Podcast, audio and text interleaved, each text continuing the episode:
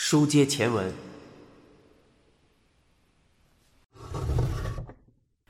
背后传来纸门拉开的声音，梅里走出来。镜子慢吞吞起身，看着用暖桌桌布盖住尸体的地方，再次感到绝望。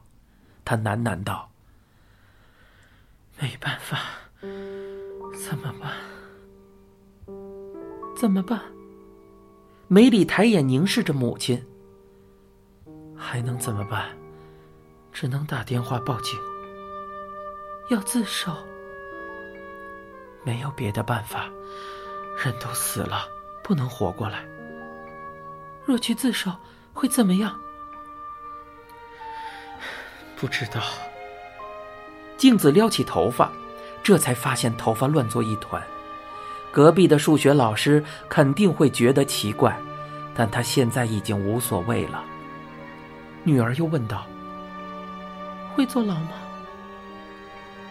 镜子张开嘴，绝望的一笑。那还用说？我杀了人。梅里用力摇头。妈妈又没有错，全是这混蛋的错。我们都已经和他毫无瓜葛了，他却老来纠缠我们，怎么能因为这种人坐牢？说这些有什么用？杀了人就是杀了人。说话间，镜子逐渐平静下来，渐渐能够冷静思考了。他更加觉得。他已别无选择，绝不能让梅里变成杀人犯的女儿。虽然这个罪责无法逃避。镜子瞥向滚落一旁的无线电话，伸手去拿话机。梅里迅速冲上来要夺电话。不行，放手！不。梅里抓住镜子的手腕。可能是因为平常打羽毛球，他力气不小。镜子说：“你放开，不，不能让你，我去自首。”你说什么傻话？最先打他的人是我，您只是想救我，中途我还帮了您，我也是杀人凶手。梅里的话令镜子倏然一惊，霎时间，他握着电话的手没了力气。梅里立刻夺走电话，一把抱进怀里，退到角落，背对着镜子。镜子思索起来：警察会相信我吗？不会对我独自杀人的供述提出质疑？他们会完全相信吗？他们一定会彻底调查。我记得看电视连续剧时，曾听说过“查证”这个词。他们会使用各种方法。确认嫌疑人的说辞是真还是假。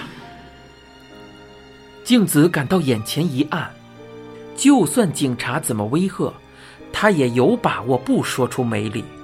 但若是调查出了什么怎么办呢？纵使他苦苦哀求，警方也不可能放过梅里。能不能伪装成一个人杀人呢？镜子又立刻放弃了这个念头。外行人动这种拙劣的手段，肯定会被轻易识破。话虽如此，但我必须保护梅里。女儿从小就没过过什么好日子，可怜的女儿，我就算拼了命也要保护你。该怎么办？有什么活路呢？镜子心想到。就在这时，梅里怀里的电话响了。她瞪大眼睛，紧盯着镜子。镜子默默伸出手，梅里一脸犹豫，最后还是缓缓递出电话。镜子调整好呼吸，按下通话键。喂，您好，我是花刚。我是隔壁的食神。啊，有什么事吗？又是那个数学老师，这次又想干什么呢？不知道你们商量的怎么样了。镜子完全听不懂他在问什么。你说什么？我是说。食神停了一下，才继续说：“如果报警，我毫无意见；要是没这个打算，我或许帮得上忙。”镜子陷入混乱，他到底想说什么？食神用低沉的声音说道：“总之，我现在可以过来一趟吗？”“不，这不太方便。”镜子全身冷汗直淌，食神提高了声音：“花冈小姐，你们无法处理尸体。”镜子愕然失声，他怎么会知道的？他一定听见了，刚才我和梅里的争执，他一定都听见了。不，说不定大松和富坚打斗时，他就听见了。唉，已经无路可逃了，唯有向警方自首。至于梅里涉案，无论如何都要隐瞒到底。花冈小姐，你在听吗？啊啊！我在听。我可以过来吗？可是，话筒依旧贴在耳上的镜子望望女儿，女儿满脸畏惧与惊恐。她哪里明白母亲最担心什么呢？倘若食神真在隔壁竖起耳朵偷听，他也必然知道梅里涉及命案。一旦他报告警方，再怎么否认，也很难使梅里从暗中抽身而出。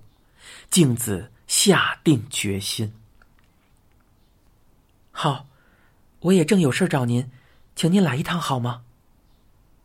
好，我马上过来。静子挂断电话的同时，梅里立刻问：“谁打来的？”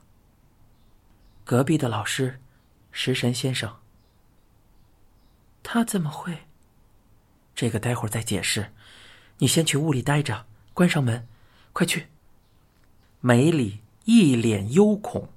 几乎在他拉上纸门的同时，传来食神走出房间的动静。门铃响了，静子走到门口，打开门锁，卸下门链。门一开，食神肃然而立。他已是一身深蓝色运动服，但刚才并非这般打扮。请进。打扰了。食神微鞠一躬，走了进来。镜子锁门的时候，他已经进了房间，毫不迟疑地揭开暖桌桌布。看他的动作，他好像早已知道那里有问题了。食神单膝跪地，看着尸体，似乎在思索着什么。镜子这才发觉，他手上戴着粗线手套。镜子战战兢兢地将目光移向死尸，腹间的脸已了无生气，嘴唇下方凝结着既非口水又非呕吐物的干涸痕迹。镜子试着问道：“请问，您听见了？听见什么？我们的对话，听到以后您才打电话来的。”食神听了，面无表情的转向镜子。不，我完全没听见。这栋公寓的优点就在于隔音效果极佳，我当初就是看中这一点，才住在这里。那您为什么？你问我怎么察觉出事了？是，镜子点着头。食神指着房间角落，空罐倒了。罐口洒出烟灰。刚才我来的时候，府上有烟味。我本来以为有客人在，却没看到客人的鞋。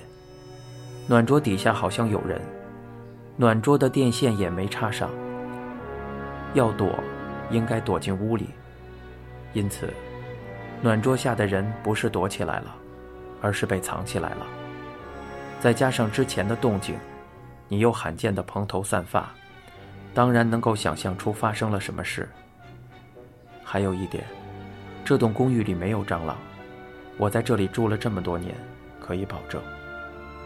镜子茫然凝视着食神从容不迫的双唇，他突然萌起一种没由来的想法：他在学校一定也是以这种从容口吻给学生上课。